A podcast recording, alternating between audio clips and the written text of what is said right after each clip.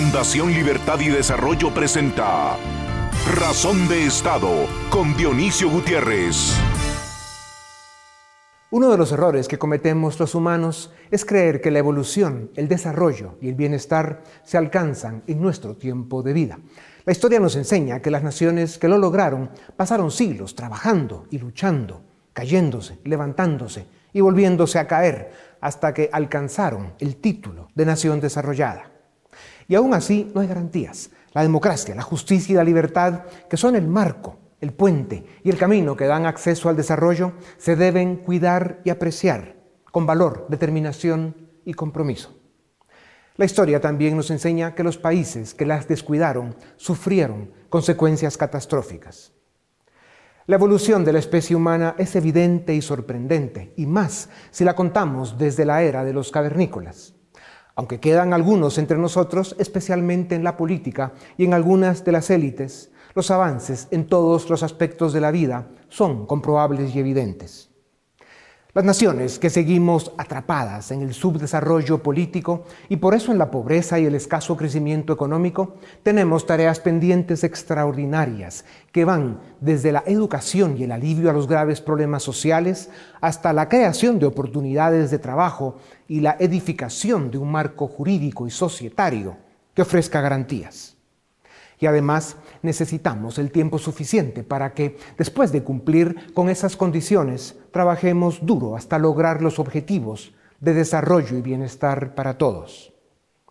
Es ahí donde está el problema, en el tiempo, los dolores y los sacrificios que toma alcanzar desarrollo y bienestar. Por eso son indispensables los estadistas, los líderes capaces, honorables, con visión de Estado. Una especie escasa en nuestro tiempo. Los pueblos hemos perdido la confianza y la paciencia y por eso los cantos de sirena y la mentira populista engañan y avanzan. La disciplina y un marco jurídico impecable o el Estado de Derecho en democracia son el tanque de oxígeno para alcanzar desarrollo y bienestar. Se asume que la libertad individual es el fundamento seguro, sagrado e incuestionable que permite hacer todo lo demás. Por eso, la democracia, la división de poderes que consolida la República y el Estado de Derecho son las misiones obligadas que, sumadas a la educación, nos liberan del subdesarrollo político que nos reprime y nos esclaviza en la pobreza. América Latina vive atrapada en el péndulo ideológico que más responde a ambiciones personales de caudillos tiranos y cavernícolas. La libertad y la democracia no son privilegios, son responsabilidades que se deben respetar, cumplir y proteger, y son las condiciones para alcanzar el desarrollo. Por eso debemos tomar conciencia de que vienen años difíciles para América Latina. Con estados débiles y disfuncionales, la pandemia aceleró nuestras desgracias y está sirviendo de plataforma a la locura populista de la izquierda radical empoderada a causa de la corrupción de la derecha incompetente. La democracia y la libertad están en peligro y lo está también el futuro. Si al menos queremos en nuestro tiempo de vida sentar las bases que nos permitan avanzar, un primer paso seguro y honorable será hacer un acto de humildad que reconozca nuestras limitaciones. El segundo es estar dispuestos a los sacrificios necesarios para defender el único valor y el único camino que da luz y resplandor a las naciones la libertad. A continuación, el documental En Razón de Estado. Los problemas socioeconómicos estructurales y la debilidad institucional en América Latina se han visto agravados por la pandemia y están exponiendo a sus democracias a la demagogia y al populismo, especialmente de extrema izquierda, en Perú, la crisis ha sido intensa y dolorosa. Es el decimocuarto país con más muertes por millar de habitantes por COVID en el mundo. Casi uno de cada 200 peruanos ha muerto por COVID. La vacunación no ha cubierto ni al 4% de la población, lo cual deja a Perú rezagado y muy por detrás del resto de Sudamérica. Por si fuera poco, el desempleo llegó al 14% en 2020 y la economía peruana cayó 11.2%, convirtiéndose en la segunda economía que más sufrió en América Latina después de Venezuela. Estas son las peores cifras desde 1989, cuando Perú vivía momentos complejos de hiperinflación y violencia guerrillera. La política marcha aún peor. Todos los expresidentes desde Alberto Fujimori han sido condenados, están imputados o son señalados de corrupción. Los escándalos han sacudido la política y el Perú ha tenido cuatro presidentes en los últimos cuatro años. En medio de este clima de desencanto con la política y en medio de la crisis sanitaria y económica que trajo la pandemia, los peruanos acudieron a las urnas el pasado 11 de abril. Hubo 18 candidatos presidenciales y 20 partidos buscando una representación en el Congreso. Ante tremendo desorden, dispersión, confusión y subdesarrollo político, los votantes tomaron decisiones. Pedro Castillo de Perú Libre, un candidato de extrema izquierda, se llevó el primer lugar con apenas el 19% de votos válidos. En segundo lugar y solo con 13% de los votos quedó Keiko Fujimori, la hija del expresidente Alberto Fujimori. Los votos nulos y en blanco sumaron el 18%, la cifra más alta en 40 años. En el Congreso, el 78% de los diputados eran nuevos y 101 de los 130 diputados no tienen experiencia previa en la administración pública. El partido de Pedro Castillo controlará el 28% del Congreso con 37 diputados y el partido de Keiko, Fuerza Popular, será la segunda fuerza con 24. Pedro Castillo pretende dinamitar el sistema político y económico del Perú propone nacionalizar las industrias extractivas, abandonar el Pacto de San José y los tratados de libre comercio. Amenazó con destituir al Tribunal Constitucional y redactar una nueva constitución para el Perú. Vladimir Cerrón, un marxista leninista y titiritero de Pedro Castillo, es el cerebro detrás del proyecto totalitario para el Perú un personaje acomplejado y siniestro que fue condenado por corrupción en 2019. El modelo político del Perú, imperfecto y disfuncional, es equivalente al desastre venezolano antes de Chávez. Sin embargo, si llegan estos personajes de extrema izquierda, podríamos ver al Perú seguir los desastrosos pasos de la Venezuela chavista.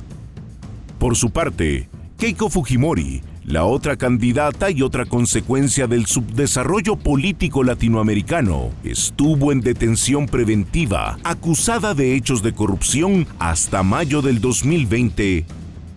Por su historia familiar, la presidencia dictatorial y corrupta de su padre, y por su propia trayectoria política, Keiko Fujimori tiene un alto antivoto que pone su victoria cuesta arriba.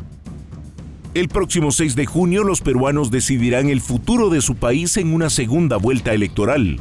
Según los sondeos, el marxista Pedro Castillo aventaja a Keiko Fujimori por varios puntos, aunque cerca del 30% de peruanos aún no está seguro a quién dará su voto.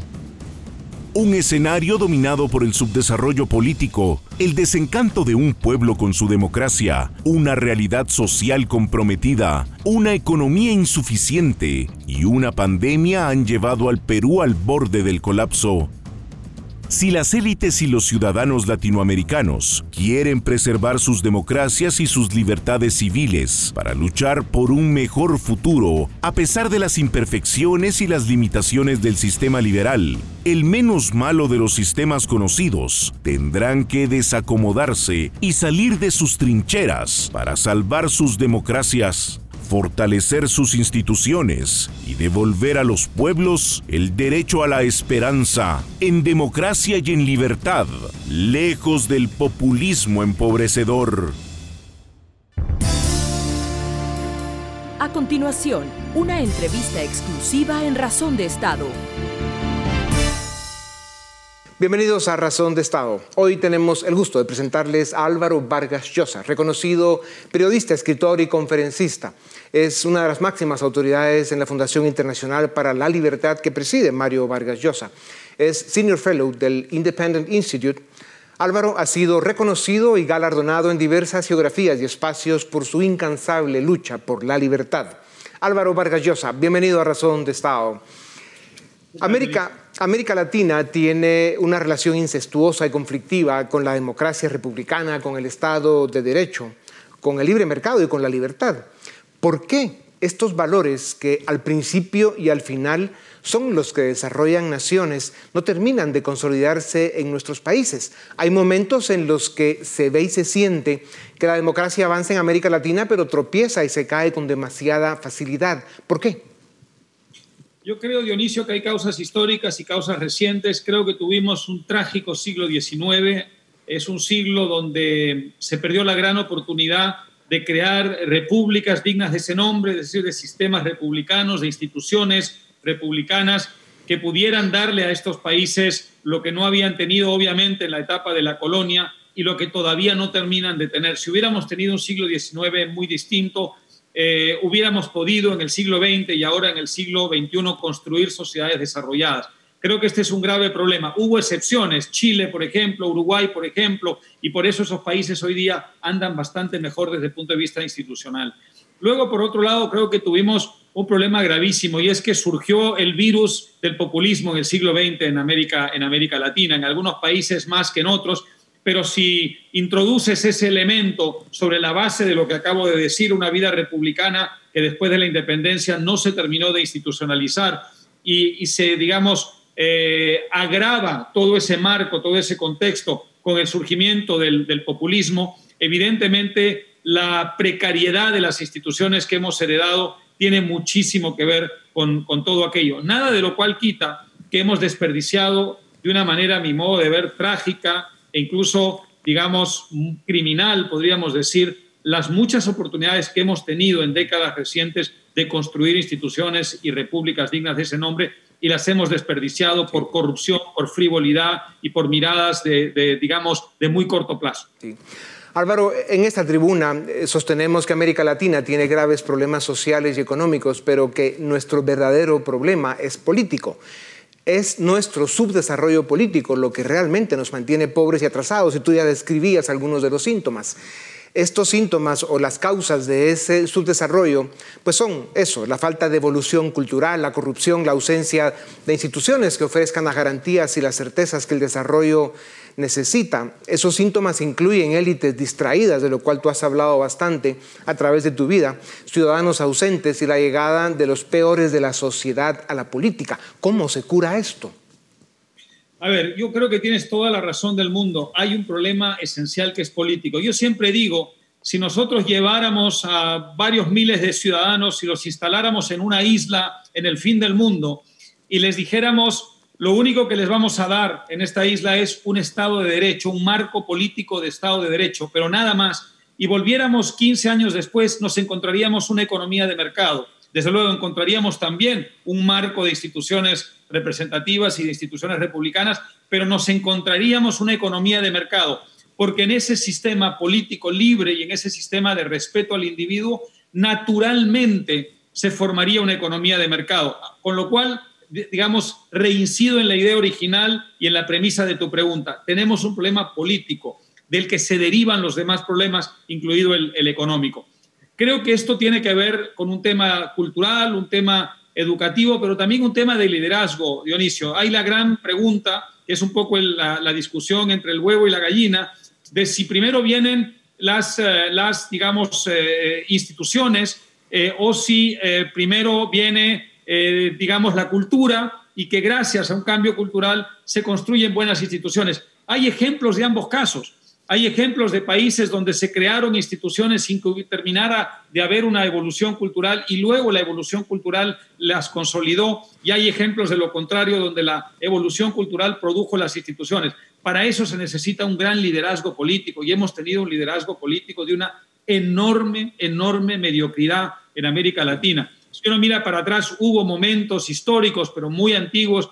Por ejemplo, la, famosa generación que creó la prosperidad de Argentina en la segunda mitad del siglo XIX, o incluso una generación que hizo algo parecido en Chile, pero estamos hablando de casos muy excepcionales y en épocas contemporáneas, desde luego, un liderazgo mediocre universal. Claro. No, y al paso que vamos, nos vamos a quedar sin los huevos y sin las gallinas.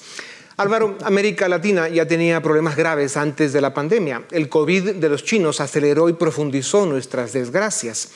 En promedio, las economías latinoamericanas han caído casi un 8% y la CEPAL calcula que hay un retroceso de 12 años en niveles de pobreza y 20 en pobreza extrema.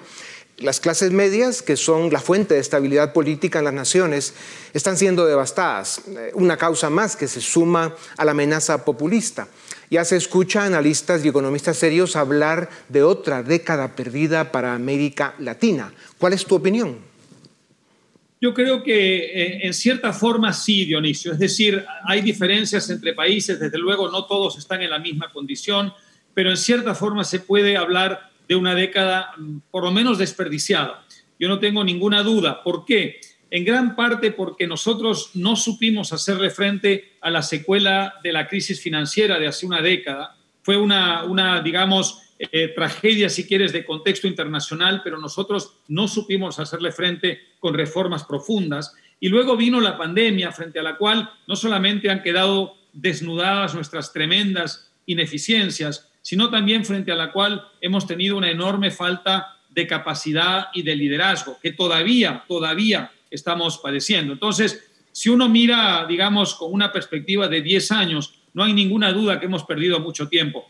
¿Qué tragedia fue? Algunos incidimos en aquel momento en este tema, Dionisio, que durante la bonanza de los commodities entre, digamos, 2003 y 2011, 2012, en lugar de simplemente eh, vivir de la renta fiscal que suponía ese ingreso de, de, los commodities a través de las exportaciones y el dinero que ingresaba, no hicimos las reformas que debimos haber hecho, porque si las hubiéramos hecho, hoy estaríamos muchísimo mejor preparados para enfrentar no solamente la pandemia, sino post pandemia. Por eso creo efectivamente que estamos hablando de una década por lo menos desperdiciada y quizá perdida. Álvaro, eres peruano, has luchado toda tu vida por la libertad y la democracia del Perú y de América Latina. Desde la llegada de Alberto Fujimori al poder en 1990, en el Perú y él estuvo 10 años en el poder, han pasado seis presidentes. Todos, incluyendo a Fujimori, están en la cárcel, fueron imputados o son perseguidos, y por buenas razones. En los últimos cuatro años, Perú ha tenido cuatro presidentes, incluyendo a Sagasti, el actual. En pocos días, la democracia peruana estará de nuevo ante las urnas de la historia y tendrá que elegir entre la hija del dictador Fujimori ella ha tenido sus propios problemas con la justicia y un candidato marxista-leninista, socio del castrismo cubano y del chavismo venezolano, un candidato con un manual y una agenda para hacer del Perú lo que esas ideas hicieron con Venezuela. ¿Qué te dice este escenario de la política en el Perú, que, no es muy distinta a la de la mayor parte de América Latina? ¿Qué puede pasar en el Perú eh, con estas opciones? Eh, ¿Cuál es la menos mala ¿quién ganará? Mira, Dionisio, hemos tenido muchos peruanos que tomar una decisión tremendamente difícil. Eh, en mi caso y en el de muchas otras personas, estamos hablando de adversarios del Fujimorismo desde hace prácticamente 30 años, de manera que comprenderás lo difícil que ha sido esta decisión, pero no hay ninguna duda que a pesar de todo lo que has mencionado, hay hoy día una obligación moral de votar por Keiko Fujimori, creo yo, y de frenar un proyecto que sería un proyecto totalitario, desde el punto de vista político totalitario y desde el punto de vista económico absolutamente devastador, porque están proponiendo un modelo que está prácticamente calcado del socialismo del siglo XXI, es decir, un modelo que retrocedería al Perú 50 años. Con Keiko Fujimori la esperanza es la siguiente, ella ha hecho acto de contrición, ha pedido perdón, ha reconocido los graves errores del pasado y ha hecho un compromiso reiterado de respeto al marco constitucional, a los eh, límites del periodo presidencial, a la independencia del Poder Judicial y se ha comprometido con personas que no tienen nada que ver con el fujimorismo a, a llevar a cabo un gobierno estrictamente limitado por el marco legal y el marco jurídico. Tenemos la esperanza muchos de que si es así, si ella gana las elecciones y cumple ese compromiso, no solamente habremos detenido la amenaza totalitaria, populista totalitaria, sino que también habremos creado las condiciones para quizá iniciar algunas de estas reformas que son necesarias. Pero en cualquier caso, como reflexión, desde luego, te dice mucho que el Perú haya llegado a una situación como esta, te dice mucho con respecto a lo que ha sido el fracaso de toda la etapa democrática, desde la recuperación de la democracia a finales del año 2000. Una vez más, la incapacidad y la ceguera de la clase dirigente para constituir, eh, construir instituciones republicanas. Ya.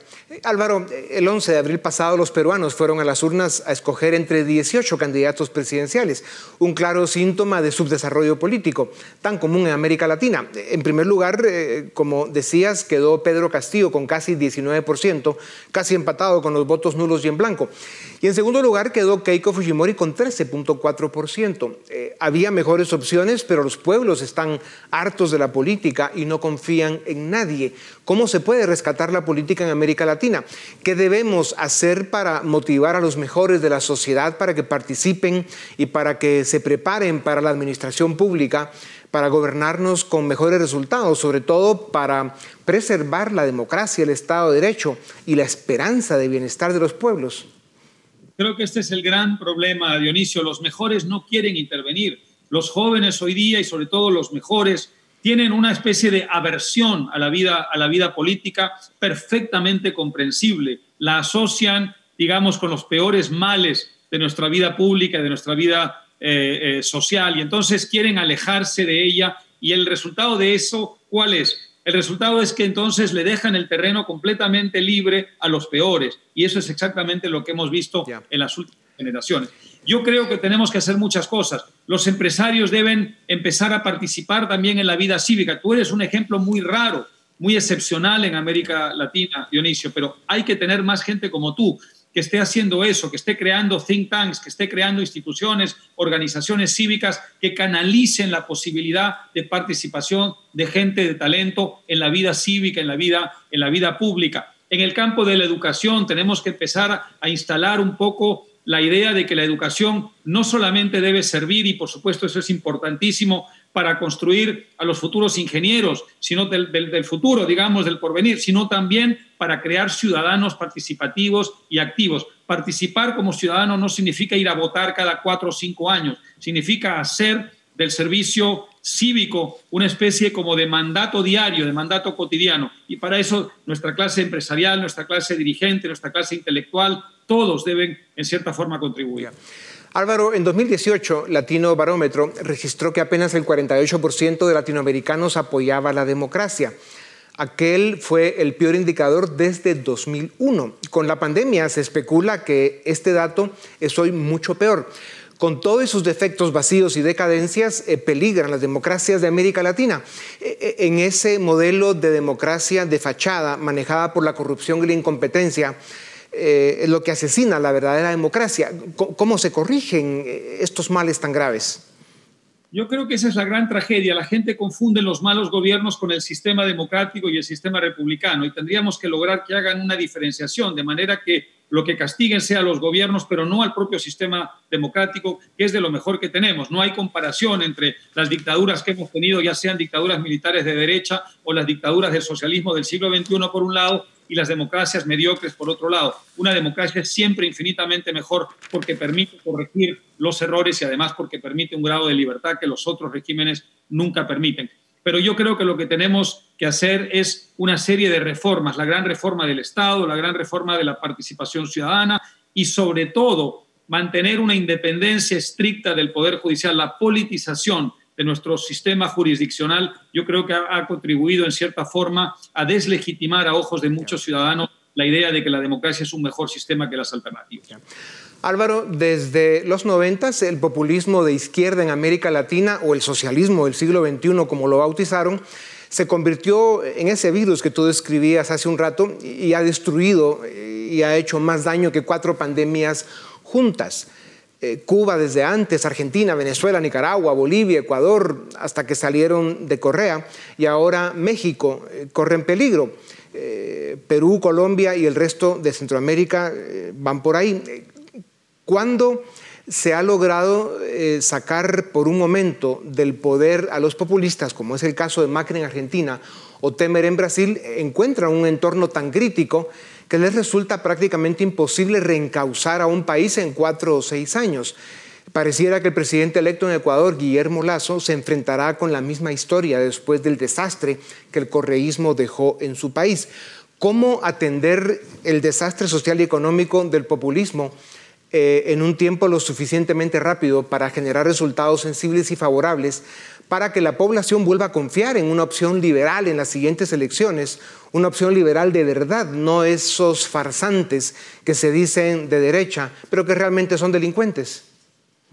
Yo creo que la única manera es cuando se crea la oportunidad haciendo las reformas de inmediato y simultáneamente. Simultáneamente significa todas las reformas que sea posible hacer simultáneamente. Creo que si tú dejas pasar demasiado tiempo durante el cual simplemente te limitas a gestionar la herencia, entonces vas a fracasar y vas a dar tiempo a que se eh, reorganicen los adversarios populistas de estos gobiernos y eventualmente frustren ese, ese periodo o esa experiencia.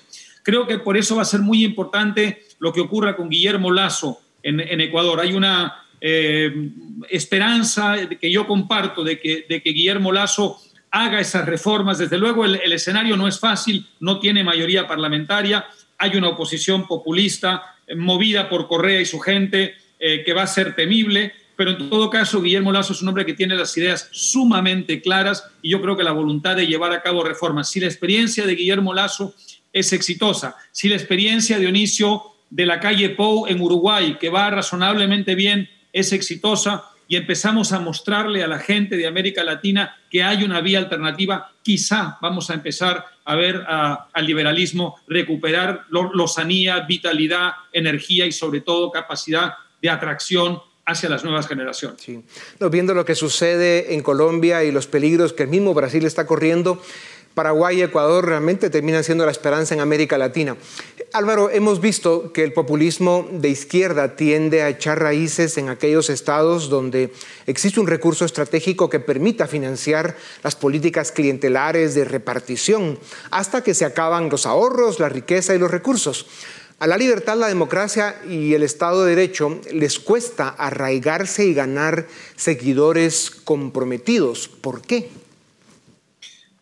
Yo creo que eso es muy importante. Es decir, el, periodo, digamos, de la bonanza de los commodities eh, fue una especie como de bendición caída del cielo para los gobiernos de la extrema izquierda populista de América Latina. Hugo Chávez llegó al poder con el precio del barril de petróleo a 8 dólares y se disparó a 100 dólares. Imagínate lo que eso significó. Eso le dio muchísimos años de oxígeno para crear una clientela, digamos, subvencionada que le permitió a ese régimen durar muchos años hasta que luego empezó ya el desgaste, pero para entonces estaban muy consolidados políticamente. ¿no?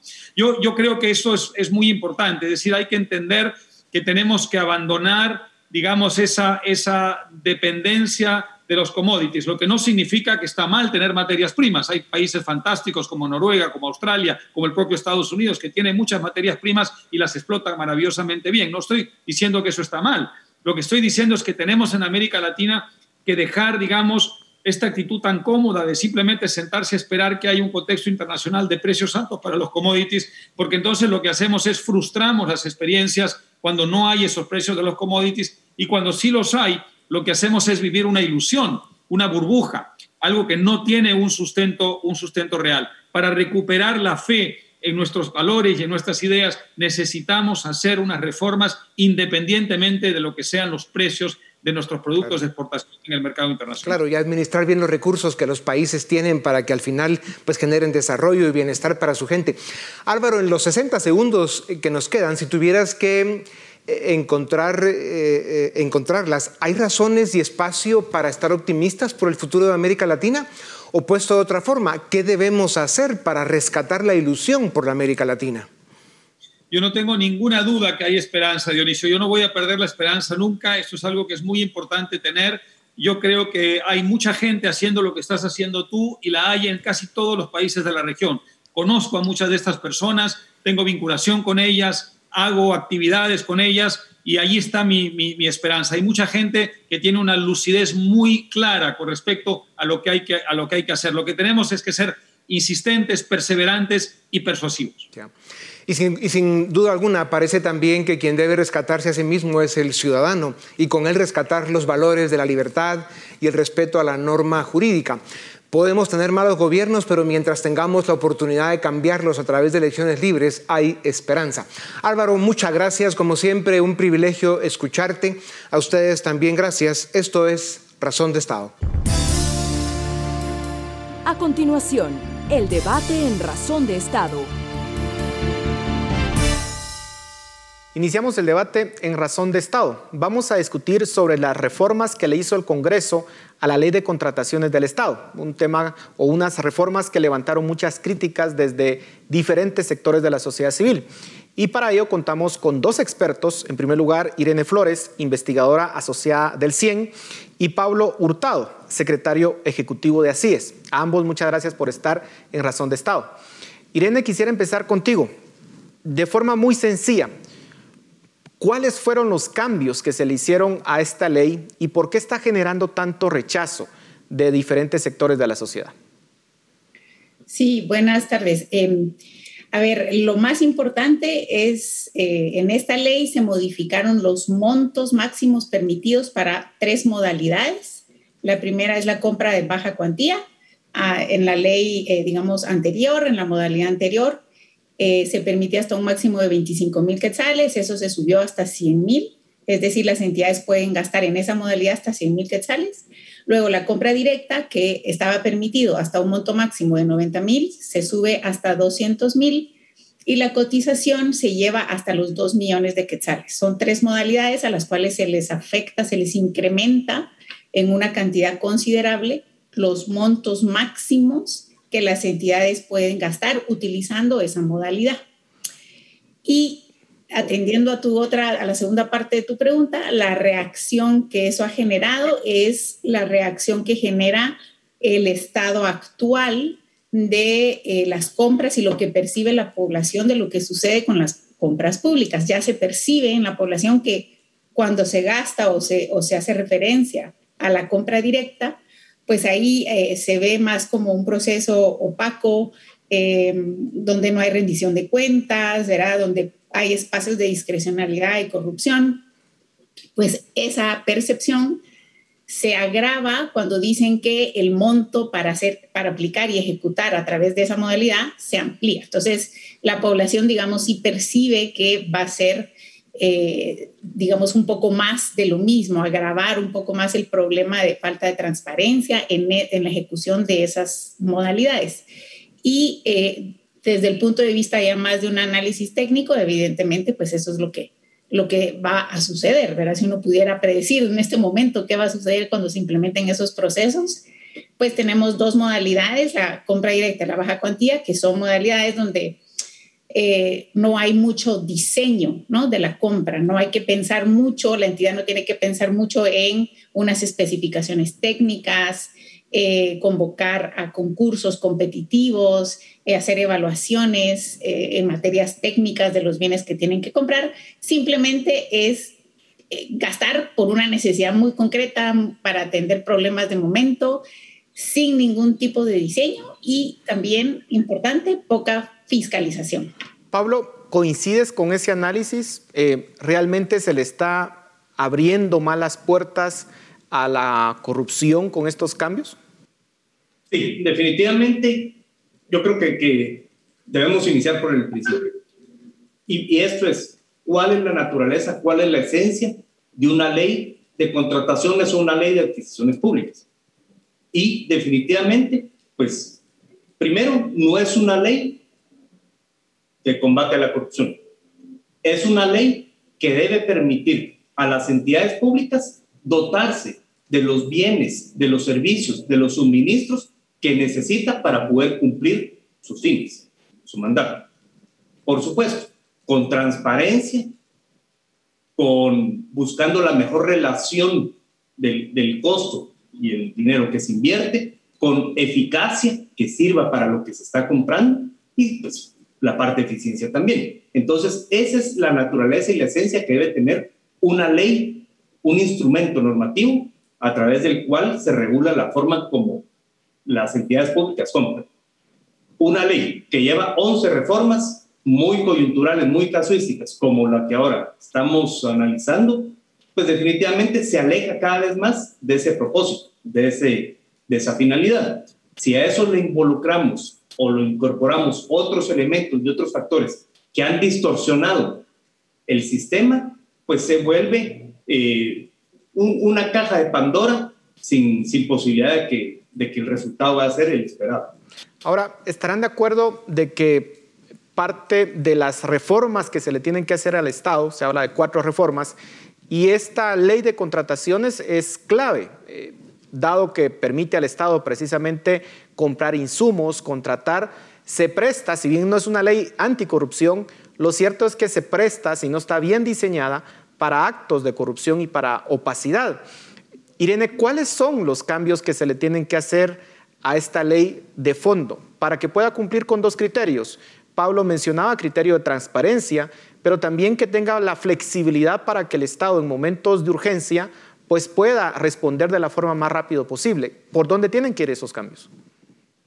Sí, em, yo estoy totalmente de acuerdo. Esta, la ley de compras no debe ser un instrumento de combate a la corrupción, debe ser un instrumento que permite ejecución de, de procesos efectivos, eficientes y que aseguren el valor por dinero de las compras que realiza el Estado. Y ese es uno de los principales cambios que hay que hacer.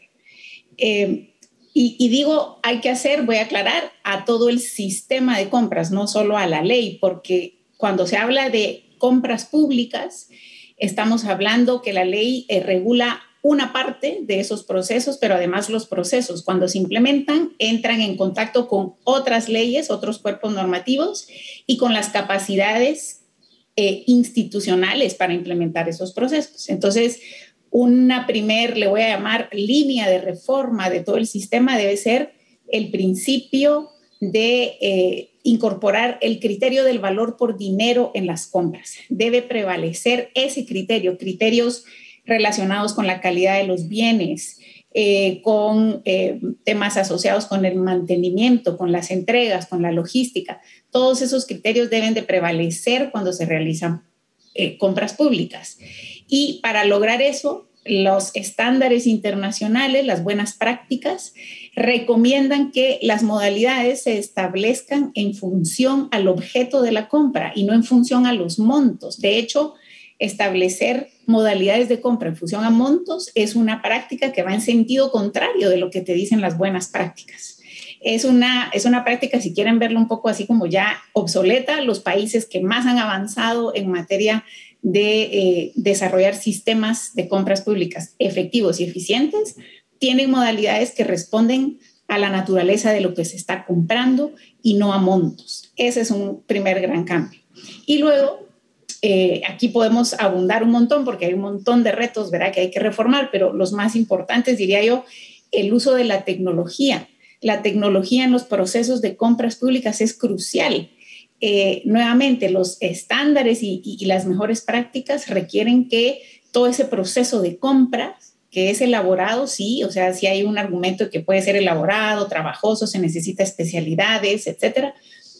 Ese proceso debe de estandarizarse y utilizar la tecnología para reducir los espacios de discrecionalidad, en donde casi todo lo haga un sistema. Un sistema puede evaluar ofertas, puede comparar ofertas, puede ponderar los criterios, puede recibir ofertas, etc. Pablo, en medio de la lucha contra la corrupción, hace algunos años, se le hicieron cambios y modificaciones a esta ley, ley de contrataciones, aunque Irene nos aclara muy bien que el sistema de contrataciones del Estado va más allá de esta ley, pero se modificó y parte de las quejas que se le hacían era en ese momento era que dificultaba la ejecución del gasto público. Y de hecho, eh, el gobierno pasado ejecutaba, digamos, muy poco en comparación de eh, gobiernos pasados. Y una de las razones era los cambios que se le habían hecho a esta ley, que se pretendía con esos cambios precisamente evitar la corrupción. Eh, ¿Por qué no funcionaron esos cambios si se supone que se discutieron en su momento con sociedad civil y, repito, se hicieron en un momento en que se estaba luchando contra la corrupción? Justamente porque se hicieron dentro de un contexto y con un propósito, con una motivación asociada directamente a los escándalos de corrupción que se presentaban, que se habían presentado. Entonces, muchas de las disposiciones, mucho de lo que se fue implementando fueron prohibiciones. Eso, sumado al temor de los procesamientos penales y todas las situaciones que se dieron, pues es de sentido común. La forma de evitar meterme en problemas es no hacer nada. Y entonces no se ejecutaba. Si no se ejecuta, el Estado no puede cumplir sus fines. Y las necesidades de la población en el último lugar de las prioridades. Entonces, nuevamente, por eso es importante es la incorporación de esos mecanismos, de esas herramientas. Se ha hablado, por ejemplo, de catálogos electrónicos. Hay una cantidad inmensa de productos pues que, que se compran. Hay tres, cuatro, cinco opciones que, que se pueden dar, pero ya se sabe quién las vende, cuánto cuestan. Debería estar a disposición de un clic y poderlas comprar y se sabe que es transparente, que es una forma transparente, que hay competencia. Otro de los elementos fundamentales es no puede ser que los tiempos para pagarle a los proveedores obligan dos grandes, tienen dos grandes efectos. Primero, solo las empresas que tienen una enorme liquidez pueden o se interesan en venderle al Estado, porque van a aguantar los seis meses, un año o más a que le paguen. Y segundo, que ese financiamiento que está dando la empresa va incrementado en los costos. Ya ahí es un elemento que no hace eficiente, que no hace eficaz el sistema como tal. Desde hace más o menos 20 años se han venido haciendo algunos esfuerzos por transparentar el gasto público. De hecho, antes de los años 90 en Guatemala, eh, el gasto público era sumamente opaco. A partir de los años 90 más o menos se comienza con una serie de reformas y de cambios a la ley para ir transparentando ese gasto público. Sin embargo, existe la noción, Irene, de que en la última década se han dado retrocesos al respecto, eh, tratando de desmantelar muchos de los eh, eh, paquetes de software incluso que se instalaron en su momento para darle acceso a la población sobre la información, sobre el gasto público, básicamente. ¿Es así? O sea, estamos retrocediendo en la transparencia del gasto público. ¿Es esta ley o estos cambios que se hicieron un retroceso en esa transparencia del gasto público? Sí, definitivamente eh, va a ser, va a implicar un retroceso. Eh, miren, aquí para que tengan algunos datos, ¿verdad? Y que la población entienda de qué estamos hablando. En este momento, sin necesidad de reformas, el 80% de los procesos de compras públicas se realizan por medio de la modalidad de compra directa. O sea, ya la compra directa es un instrumento, una modalidad de uso muy frecuente y con estas modificaciones, en donde el importe máximo para gastar en esa modalidad se incrementa en eh, más de un 200%, lo que vamos a ver es mucho más proporción de procesos eh, de compras públicas ejecutados bajo esta modalidad. Compra directa, perdón Irene, compra directa quiere decir que básicamente no hay un proceso de cotización, no se hace un proceso de concurso público. Así es. Vamos a ver, aquí es muy buena tu pregunta porque es importante aclarar. La ley, como está redactada, requiere que en la compra directa hayan cotizaciones electrónicas. Es decir, que tiene que haber algún mínimo de competencia. Y adjudicar al proveedor con el precio más bajo. Pero en la práctica, eh, en una evaluación que realizamos varias entidades, incluido aquí los colegas de ACIES, en el 2019 eh, pudimos determinar que solamente el 6% de todos los procesos tenían ofertas electrónicas. Eso quiere decir que la oferta electrónica se usa muy poco. Y si la modalidad que más lo requiere es la compra directa, en términos muy sencillos, no se está haciendo la compra directa con ofertas electrónicas. Es una compra directa, es, lo voy a poner así simple, es, ah, de cuenta caso que la autoridad va a la tienda, ¿verdad? ¿Tienda de qué? Tienda de carros, tienda de bomba, tienda de papel, lo que tenga que comprar, ¿no? Y paga en ese momento. Algo así está en este momento la ejecución de esa modalidad. Y entonces, obviamente ahí no hay... Eh, no hay transparencia porque no sabemos, real, como dije antes, no, no hay eh, em, autoridad responsable, no hay capacidad de fiscalización, no hay publicación de información, todo se conoce ex post, no podemos saber si fue competitivo o no. Es muy difícil esa fiscalización, por lo tanto sí, sube la transparencia. ¿Cuál debería ser la ruta para poder modificar todo este sistema eh, de contrataciones del Estado? eh, los tanques de pensamiento ah, han puesto bastantes recursos para analizar este sistema de contrataciones, de hecho haciendo alianzas eh, con otros actores de la sociedad civil. Sin embargo, pareciera que la élite política del país no, no atiende esas sugerencias técnicas para poder transformar realmente nuestro sistema de contrataciones. Pablo, ¿cuál debería ser esa ruta? Eh, si realmente el Congreso quiere hacer un ejercicio de transformación del Estado, ¿cuál debería ser la ruta a seguir? Bueno, yo creo que el escenario ideal sería, bueno, miren, aquí hay una, una nueva ley, hay un nuevo sistema de adquisiciones públicas, eh, sin embargo, eso requeriría la confluencia de demasiados factores, demasiada voluntad política que lo hace poco viable al día de hoy. Yo creo que hay que ir emprendiendo esto como un proceso.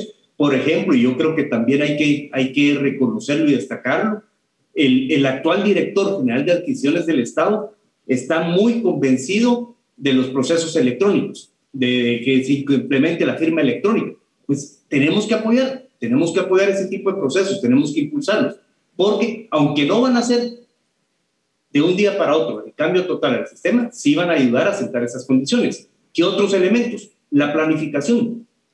Comprar en el Estado, comprar por parte del Estado, no debe ser un tema de ocurrencias. ¿Qué, se me ocurre comprar hoy? Tiene que responder a las políticas, a los proyectos, a los programas que tienen establecidos y poderlo ir ejecutando, justamente como el término técnico lo establece.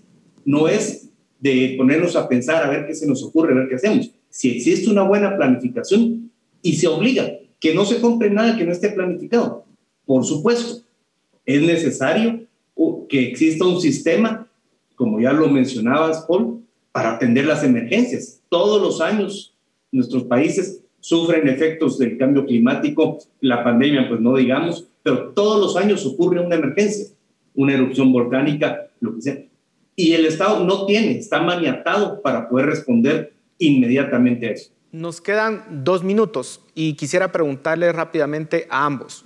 Se hicieron estas eh, modificaciones, pero para que entren en vigencia tienen que pasar todavía por un proceso.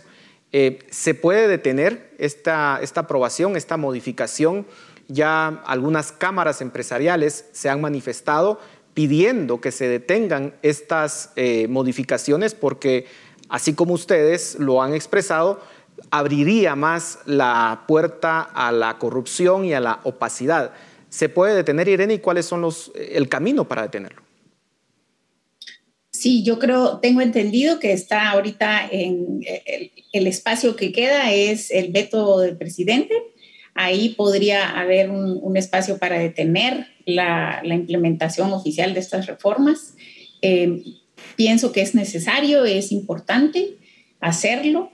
Eh, tenemos que entender que eh, necesitamos reformar el sistema de compras públicas. Hay mucho que se puede avanzar que no necesita ir a Congreso, como bien mencionaba Pablo, temas de incorporación de tecnología, por ejemplo, aplicar efectivamente y bien eh, la modalidad de subasta inversa, desarrollar documentos de contratación estándar, desarrollar metodologías, guías, manuales capacitar a las entidades, todo eso hay que seguirlo haciendo. Y eh, luego, pues ya sentarnos y pensar en el largo plazo para, y el instrumento será una ley, pero previo un diseño de qué es lo que queremos como país de las compras públicas. Pablo, en 30 segundos, ¿se debería evitar esta ley? Eh, definitivamente no es recomendable. No es recomendable, pero no podemos ser ajenos a las necesidades que tienen las, las entidades que van a comprar y en este caso las municipalidades. Yo creo que a la par del veto, o sea, no se puede simplemente vetar. Tiene que establecerse al menos una mesa de conversación donde participe finanzas, donde participe Contraloría y donde participe la NAM para encontrar y poderle sacar el mayor uso a las herramientas que ya existen. Y la Contraloría es un actor importante en este tema, pero ya no nos queda tiempo para poderlo discutir. Así que muchas gracias por su análisis. A ustedes en casa, muchas gracias por su atención. Nos vemos la próxima semana. Razón de Estado con Dionisio Gutiérrez es una producción de Fundación Libertad y Desarrollo.